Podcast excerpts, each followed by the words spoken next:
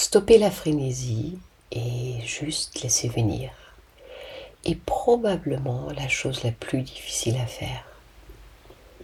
D'arrêter de vouloir tout arranger, tout régler, tout organiser et de commencer à voir les possibilités.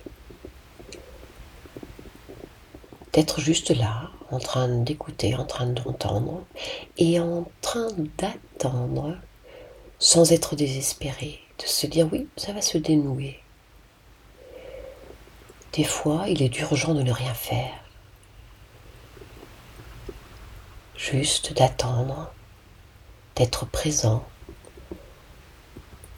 et de réaliser qu'une solution est déjà quelque part dans les pipelines.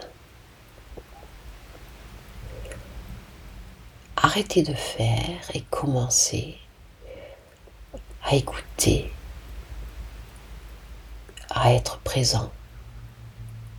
La chose la plus difficile, non pas à faire, la chose la plus difficile à être.